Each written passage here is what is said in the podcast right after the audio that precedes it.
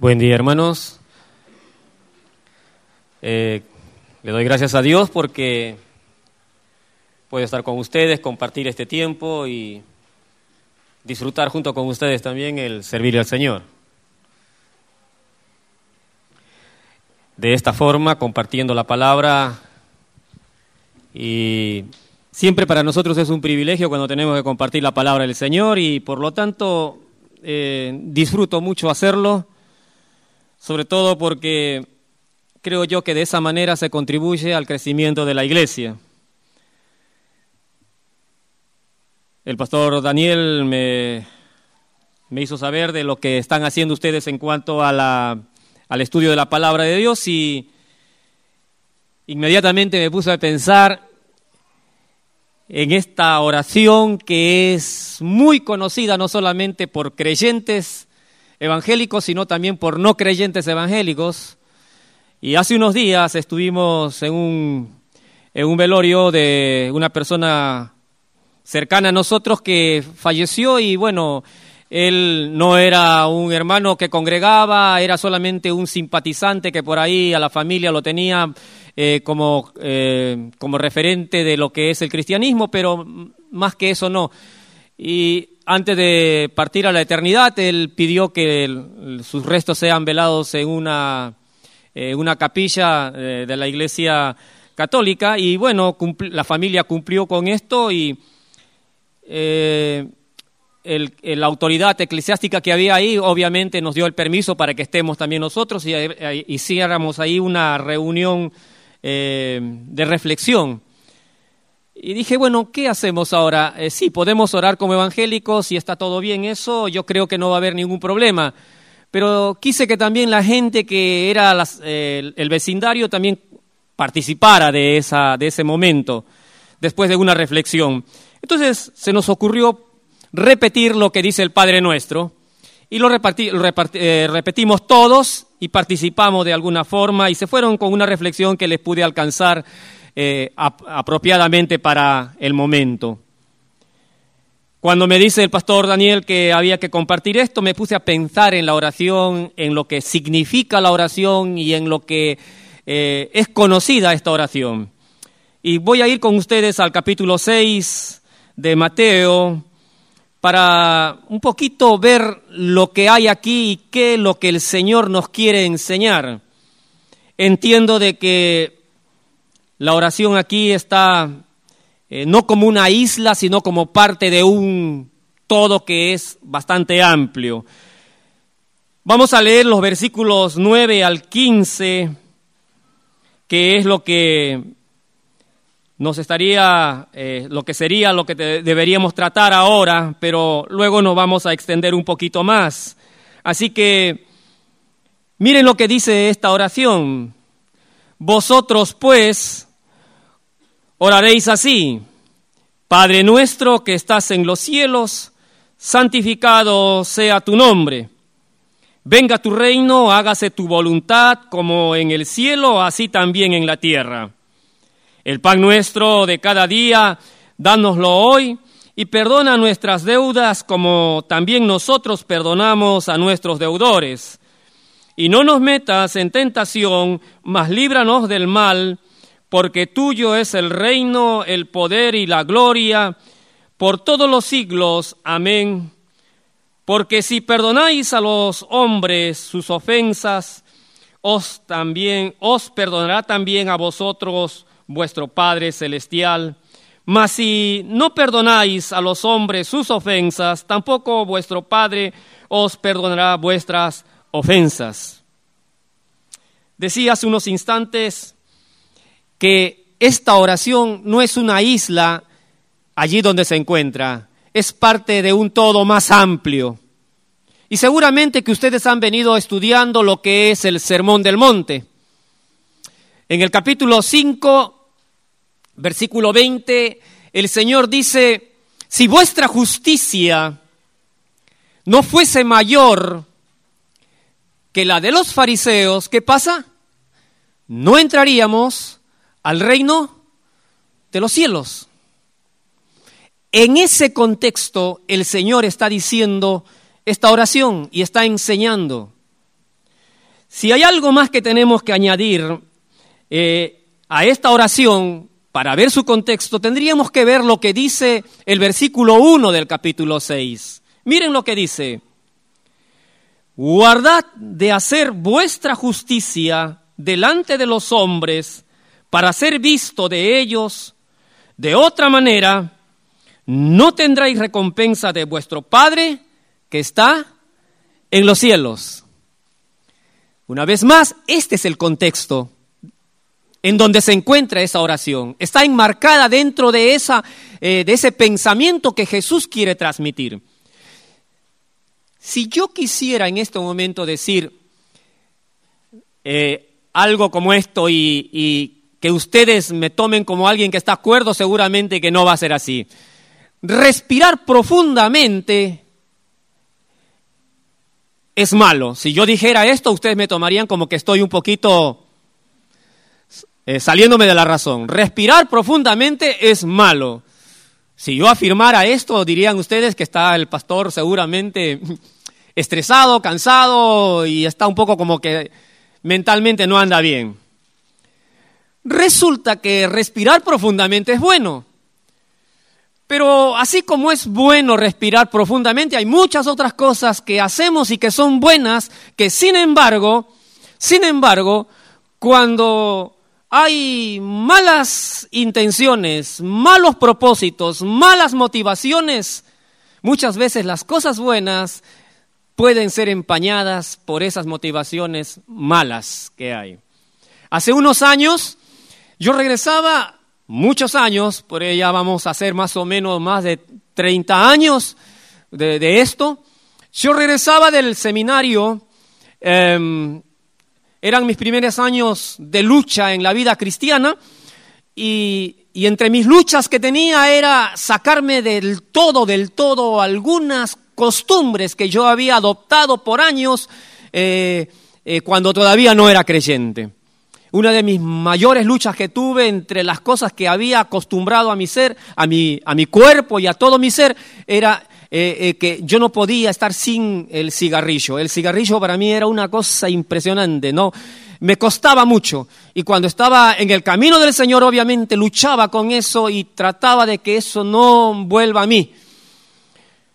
Resulta que siempre cuando salía a la calle me encontraba con alguien que fumaba y para mí era una tortura. Entonces tenía que correr para cualquier lado, esconderme o hacer lo que fuese para no estar cerca.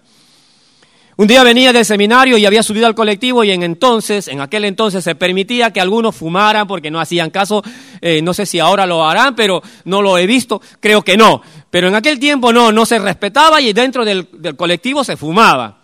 Algunos fumaban, aunque decían los cartelitos no fumar. Yo estaba parado, agarrado del caño que estaba ahí, venía un poco eh, preocupado por todo lo que había escuchado en el seminario, las clases, y, estaba preocupado porque decía, dentro de poco se vienen los exámenes, y estaba ahí un poco cabeceando porque cansado, porque trabajaba muchas veces de amanecida, y entonces este, entre no dejarme eh, dominar por el sueño y el cansancio y todo lo demás, trataba ahí de estar parado. Estaba parado y con los ojos abiertos, mirando a todos lados, distrayéndome. En eso alguien se para a mi costado. Eh, y enciende un cigarrillo. Y él fumaba. Yo sentía el aroma del cigarrillo y en ese momento eh, decía, ay Dios, ¿por qué me toca a mí esto? Eh, ayúdame.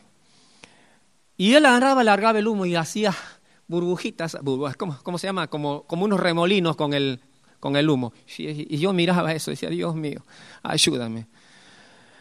Y cada vez me sentía más motivado a eh, sacarle el cigarrillo de la boca y fumarlo yo. Y decía, pero. Y alguno dirá por ahí, no, no es cristiano. Oh, sí que era cristiano. En una de esas, no sé por qué da, gira así, dobla el, el, cuello y, me mira y no sé qué quiso decirme. La cosa es que agarra y me larga el humo del cigarrillo casi en la cara no me enojé y le quedé mirando solamente. Nuevamente larga el humo y digo, Señor, ya no puedo más, no puedo más. Y entonces en ese momento se me ocurrió algo. Yo no voy a fumar, decía dentro de mí, no voy a fumar y no voy a fumar, pero sí voy a respirar profundamente, dije. Entonces cuando él largó el humo, un poquito hice esto, ¿no? Y aspiré profundamente, profundamente. Por supuesto que aspiré todo el humo que él estaba largando. Llámenlo como quieran ustedes a esto, pero para mí eso dije, yo no he fumado, ¿eh? Ojo, pero había sentido el aroma y como que me había dado satisfacción. Por eso decía, respirar a veces profundamente puede tener varias intenciones y en este caso en el mío era absorber ese humo porque de alguna manera daba satisfacción a mi necesidad de aquello que tenía yo incorporado todavía por dentro y que no podía dominarlo.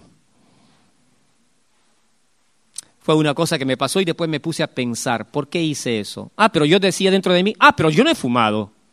Y claro que no había fumado, pero la intención que había en mí era precisamente, de alguna manera, indirectamente, satisfacer una necesidad de vicio que todavía estaba luchando dentro de mí, con la cual estaba luchando dentro de mí. Aquí el pasaje nos habla de ser vistos por los hombres y ser vistos por Dios. Ser vistos por los hombres y ser vistos por Dios. Repetidas veces aparece esa frase en este pasaje, incluido en la oración, que realmente a mí me conmueve mucho y me hace pensar en mis adentros de que cuántas cosas buenas podemos hacer y muchas veces pueden estar teñidas de una o de otra manera. Cuando habla acerca de las limosnas, que seguramente ya lo estudiaron anteriormente, cuando habla de la oración y habla del ayuno, eran prácticas que se daban en aquel tiempo por enseñanza de los rabinos, de que eran prácticas que todo creyente judío debería hacerla y que se entendía en alguna manera que eran prácticas que traían salvación. Jesús viene a, no a decir que esto está mal con respecto a las prácticas en sí, sino a la forma como se hacía, a las motivaciones con el cual se hacía.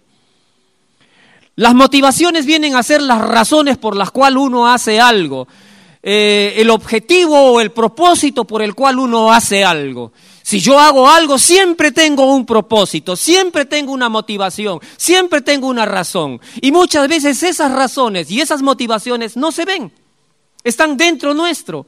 Lo que se ven son las acciones, lo que nosotros con nuestras manos o con nuestra boca podemos decir o con lo que fuere. Lo, lo cierto es que nuestras motivaciones pueden ser malas o buenas, pero yo no me quiero quedar ahí, sino más bien hablar y decir algo más que nuestras motivaciones pueden ser trascendentes o pueden ser intrascendentes con respecto a las acciones que hacemos. Nosotros podemos tener, por ejemplo, cuando se trata de la oración, una motivación intrascendente. ¿Y cuál sería esa motivación intrascendente? Aquella cuando dice que lo hacemos para ser visto por los hombres, para ser reconocido por los hombres. Claro que el reconocimiento, ser reconocido a nosotros nos viene bien, es bueno, pero aquí en la palabra del Señor se hacían estas cosas de una manera muy escandalosa, si se quiere decir. Dice que se paraban en las plazas públicas para orar, para que sean admirados, para que sean reconocidos, cuando en realidad dentro de sus corazones habían ciertas cosas que no estaban bien. Esas motivaciones intrascendentes son aquellas que se quedan aquí en la tierra, que no van más allá. Bueno, recibes el aplauso de los seres humanos ahí, de los que te reconocen, y ahí queda, como dice el Señor, ya tienen su recompensa. Queda en la tierra. Y cuando Jesús habla de la oración, está hablando de algo que tiene que trascender, que tiene que ir más allá de esta tierra. Cuando habla de las limosnas, el Señor está hablando también que tiene que ser así. Estas tres prácticas están unidas precisamente en ese contexto el dar las limosnas, el tener una relación con Dios íntima y el eh, mortificar la carne eran tres prácticas que deberían estar bien hechas con una sana motivación, con una motivación trascendente, una motivación que nos pueda llevar a que los resultados vayan más allá de esta tierra. El Señor antes de, de, decir esta oración, de enseñarles el formato de esta oración, primero quiere dejar bien en claro cómo tienen que ser nuestras motivaciones, cómo tienen que ser nuestras intenciones, cómo tiene que ser nuestro interior cuando tenemos que hacer esta oración. Cuando tenemos buenas intenciones, cuando tenemos buenas motivaciones, también se van a dar oraciones que nosotros podemos realizar y que buscan siempre la intimidad. Y muchas veces la intimidad eh, es como que pasa desapercibido, como que no tiene algo atractivo.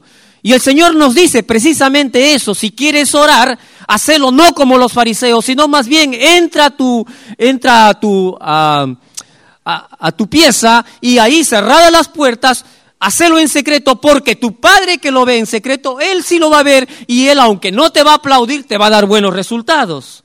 Es decir, cuando tenemos buenas motivaciones, nosotros buscamos no solamente orar, sino buscamos algo mucho más que eso, intimar con Dios. Y la oración es esa, intimar con Dios, tener un momento a solas con Él.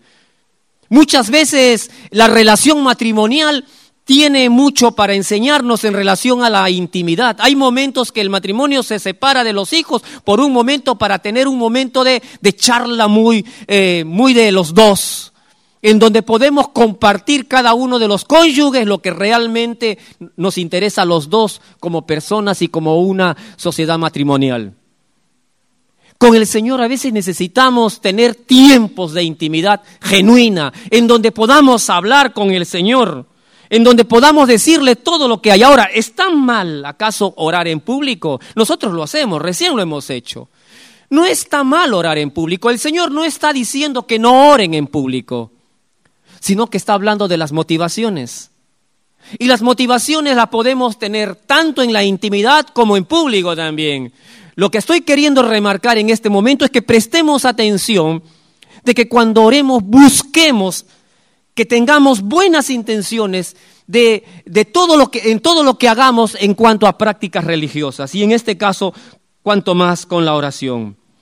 Esta expresión que aparece, por ejemplo, en el versículo 9, es una expresión que seguramente más de uno de ustedes debe conocer su significado. Jesús dice en ese momento, Padre nuestro, los que alguna vez hemos escuchado las enseñanzas nos vamos a recordar que cuando Jesús enseñaba o cuando Jesús estuvo aquí en la tierra, él hablaba en arameo, no hablaba el griego. Entonces la expresión que probablemente allí, cuando Jesús lo transmitió a sus oyentes, era Abba. La palabra Abba tenía que ver con una expresión íntima de un hijo hacia un padre, una expresión de mucha intimidad, de mucha familiaridad. Y Jesús dice, de manera revolucionaria, dice, chicos, no lo miren al, al Dios eterno como un Dios lejano, sino mírenlo como alguien muy íntimo, alguien muy familiar. Y esto solamente es posible cuando en nuestro corazón nos proponemos tener un acercamiento genuino a Dios con buenas motivaciones y no para ser visto por los hombres. Esta expresión de intimidad es la que nos da realmente la posibilidad de tener profundas charlas con el Señor, en donde le podemos decir aquello que tal vez en otro momento públicamente no, le no lo podemos hacer. Cuando tenemos sanas motivaciones vamos a buscar una intimidad que nos haga conectarnos con el corazón de Dios. Es ahí cuando llegamos por un momento a sincronizar nuestro corazón con el corazón de Dios. Qué importante es cuando nosotros aprendemos a sincronizar nuestro corazón con el de Dios. Hay veces nosotros hemos tergiversado un poco las prácticas religiosas. Hace unos años atrás conocí a alguien que estaba orando por un, enfermo que estaba muy mal, muy mal, muy mal. Y un día dijo, bueno, como no alcanza la oración que estamos haciendo, vamos a incluso ayunar. Y ayunar un día en favor del enfermo. Y estaban ayunando, clamando al Señor. Eh, no sanó el enfermo y y dijeron, bueno, parece que un día no alcanza, vamos a ahorrar eh, en ayuno tres días. Y tres días de ayuno estaban, hasta que alguien entró y le dijo, ¿qué están haciendo aquí? Estamos ayunando. ¿Por quién? Por el hermano. ¿Están ayunando por el hermano? Sí, para que se sane, hermano. Ajá. A mí me parece que están haciendo huelga de hambre, más bien. Porque ustedes están, ¿qué saben ustedes de los propósitos que Dios tiene con respecto a esta persona? ¿Han pedido ustedes en el ayuno para que el Señor les diga cuáles son los planes que tiene para con esta persona? Ustedes están queriendo torcer el brazo del Señor ahí quedándose a, orar sin comer y todo esto. El Señor no va a actuar a la fuerza, no va a ser así ustedes primero empiecen a intimar, porque el ayuno es intimar con Dios y a, través de eso conocer los planes y propósitos que Dios tiene para con cada uno de nosotros. Muchas veces utilizamos eh, determinadas prácticas cristianas de una manera que no corresponde. Más tarde, obviamente, este hermano falleció, partió a la eternidad, era lo que Dios estaba seguramente, eh, quería que sea así. Por otro lado, las sanas motivaciones nos, nos manifiesta una vida de dependencia con el Señor. Cuando dice el pan nuestro de cada día, me hace recordar en el pueblo de Israel que camino por el desierto, dice que el Señor le daba para comer todos los días. ¿Qué cosa le daba para comer? ¿Qué es lo que le daba? Era el maná. Pero decía, todos los días tienen que levantar una porción. Si levantaban para el día siguiente algo, esa porción se iba a arruinar. O sea, tenían que levantar diariamente una porción para ese día. Salvo el fin de semana, por el día de reposo se levantaba un poco más, entonces ahí era diferente. Pero todos los días el Señor tenía que proveerles. Y el Señor en la oración marca eso y dice, no solamente le díganle Padre íntimamente, no solamente ustedes entren en la intimidad con Dios, sino sepan que así, con buenas motivaciones, ustedes también van a buscar ser dependientes de Dios. Una dependencia del Señor nos hace pensar en que nosotros tenemos que caminar por fe todos los días de nuestra vida, en todo lo que hagamos. El pan nuestro de hoy, por supuesto, no va a ser para mañana. El pan nuestro de hoy no va a ser para mañana. ¿Eso qué quiere decir? Que nosotros estamos llamados todos los días a pedir que el Señor nos provea, nos dé provisión diaria para el sustento espiritual y para nuestro sustento material. El Señor está queriéndonos decir, ustedes tienen que aprender a depender de mí. Precisamente una sana motivación para hacer esta práctica de la oración tiene que tener, nos lleva a esto, a que aprendamos a ser dependientes. Chicos, acá no se trata solamente de repetir palabras, está diciendo el Señor, sino que aprendan que cuando se repiten esas palabras busquemos la intimidad con el Padre que nos ama y que realmente nos ama en sobremanera pero también al mismo tiempo Él quiere que nosotros, que ustedes sean dependientes, es lo que el Señor está queriéndonos decir. Una sana motivación a nosotros también en nuestras oraciones nos lleva a tener buenas relaciones de manera vertical y de manera horizontal. El pasaje que, que, nos, eh, que tenemos que leer está a continuación, y dice así, venga tu reino, hágase tu voluntad como en el cielo, también así en la tierra. El pan nuestro de cada día, dánoslo hoy y perdona nuestras deudas como también nosotros perdonamos a nuestros deudores. Y ahí está el versículo. Cuando hay sanas motivaciones, nosotros estamos preocupados en tener, mantener siempre buenas relaciones con el Señor y con, nuestro, con, con las personas que nos rodean. Nuestras oraciones deben estar siempre clamando a Dios para que nosotros tengamos siempre en, ese en el corazón un deseo perdonador por aquellos que tal vez nos han ofendido. Así como todos los días nosotros también pedimos el perdón a Dios por las cosas que podamos hacer. El Señor nos quiere enseñar mucho más que un, un formato de oración. El Señor quiere que pongamos más bien a disposición nuestro corazón ante Él para que lo que le tengamos que decir tengan efectos trascendentes que vayan más allá de esta tierra. Pero hay algo que estaba dejando y que quiero a ustedes llevarlo cuando dice, venga tu reino y hágase tu voluntad. Esto es una de las cosas que nos cuesta mucho a nosotros tener que pensar en que en nuestra vida se tiene que hacer su voluntad y en todo lo que nos rodea. Precisamente cuando tenemos buenas motivaciones al, al hacer esta práctica nosotros vamos a clamar para que los intereses de Dios se manifiesten en nuestra vida y en nuestro entorno. Cuando nosotros buscamos que los intereses de Dios se manifiesten en nuestra vida, nosotros vamos a honrarlo siempre con todo lo que hacemos. El Señor quiere ser honrado y Jesús precisamente está enseñando eso. El Padre quiere que lo honren. Por eso ustedes cuando cuando oren digan santificado es su nombre. El Padre quiere que sea quiere ser reconocido. Por eso el Señor nos dice santificado sea su nombre. Pero no solamente reconocido por nosotros, sino reconocido por todo el mundo. Porque Él dice, venga tu reino, que se haga tu voluntad así como en el cielo, también en la tierra. Reconocido el Señor no solamente por nosotros, sino por toda la gente, a partir de lo que nosotros hacemos, a partir de lo que nosotros somos, no solamente por fuera, sino por dentro. No solamente por lo que nosotros hacemos a veces visiblemente, sino también por lo que interiormente somos. El Señor quiere que sus intereses se pongan en un lugar de privilegio. Por debajo de nuestros intereses nunca va a estar bien. El Señor quiere tomar siempre el primer lugar. El Señor dice, la oración de ustedes debe ser esto, santificado sea tu nombre, venga tu reino, que tu reino, Señor, sea lo que nos, eh, tu sistema de gobierno sea lo que nos gobierne a nosotros, que tu voluntad esté primando en mi corazón, que tu voluntad esté haciéndose siempre, Dios mío, aquí en la tierra como en el cielo. Ahora, mis amados hermanos, el Señor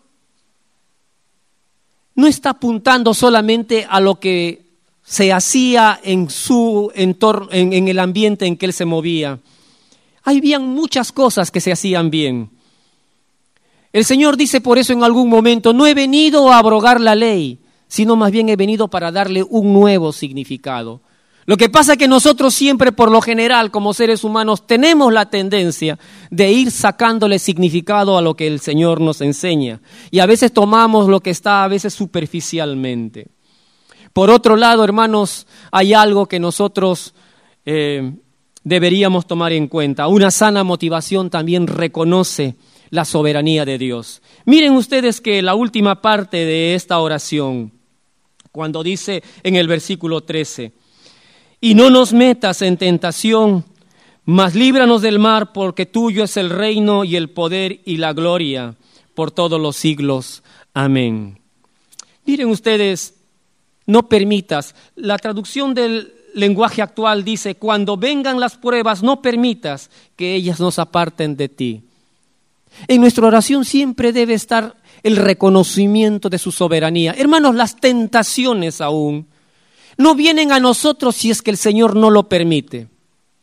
Las pruebas, las dificultades vienen muchas veces porque tienen un propósito. Y las tentaciones vienen muchas veces porque el Señor lo permite, pero no para que el Señor se entere cuán fieles somos, sino para que nosotros mismos veamos hasta qué punto estamos fortalecidos y somos capaces de pararnos cuando vienen las dificultades, las tentaciones. En nuestras oraciones debemos reconocer, Señor, lo gobiernas todo, aún el enemigo haga lo que haga en contra mía para buscar que apartarme, Señor, eso no va a ser posible si vos no lo permites. Señor, ayúdame a mantenerme firme en tu camino. Eso es una, una actitud de reconocimiento. Cuando tenemos una actitud buena, que buscamos que darle honra al Señor, seguramente que vamos a tener una oración así, en donde vamos a decir, tu soberanía está por encima de todo.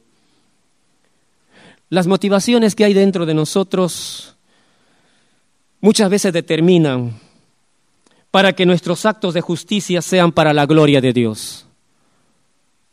¿Cómo vemos nosotros nuestras oraciones diarias? Algunas veces oramos por unos y por otros. Yo he tenido ocasión de ver que cuando Venía aquí porque aquí cuando oramos, oramos con poder, dicen.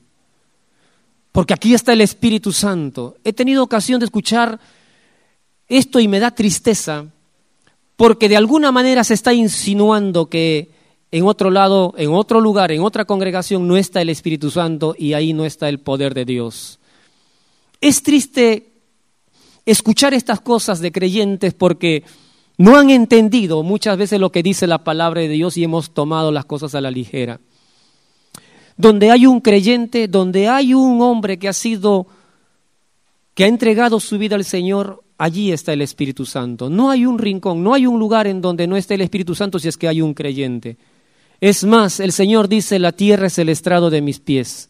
O sea, no hay lugar donde el Señor no esté.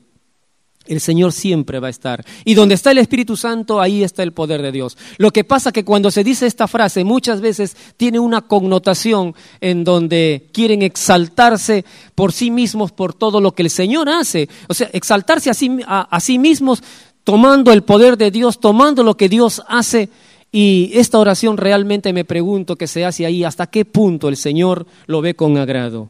Seguramente el Señor está diciendo hasta cuándo mi palabra no es tomada en cuenta. Todo lo que hagamos nosotros, con buenas o malas intenciones, hermanos míos, sus efectos un día van a tener que ser juzgados por el Señor, porque el Señor dice, mira, lo más profundo de nuestro ser. No se trata solo de hacer, sino también pensar en, los propósitos que tenemos para hacer aquello que vamos a emprender.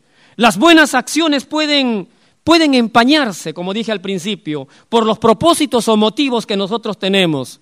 Si son motivos oscuros, obviamente todo lo bueno habrá sido empañado. Orar es una gran necesidad para la subsistencia del creyente, pero también es un gran instrumento con el cual nos relacionamos íntimamente con el Señor. La plataforma para elevar nuestras oraciones a Dios nunca serán buenas si lo que nos estimula a recibir reconocimiento solamente eh, tiene que ver con aquello que, que ya les dije, una motivación oscura. Nosotros tenemos que pensar, tenemos que pensar siempre antes de hacer algo, ¿qué me lleva a hacer lo que voy a hacer? ¿Qué me está motivando? Hoy quiero orar, hoy quiero clamar, ¿Cuál es mi propósito? ¿Cuál es mi intención? ¿Tener una profunda intimidad con Dios? ¿Buscar los intereses del Señor?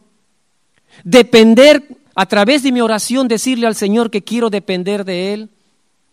A través de la oración que voy a hacer, estoy diciendo, Señor, estoy dispuesto a perdonar así como vos me perdonas. Quiero tener buena relación contigo y con mis hermanos.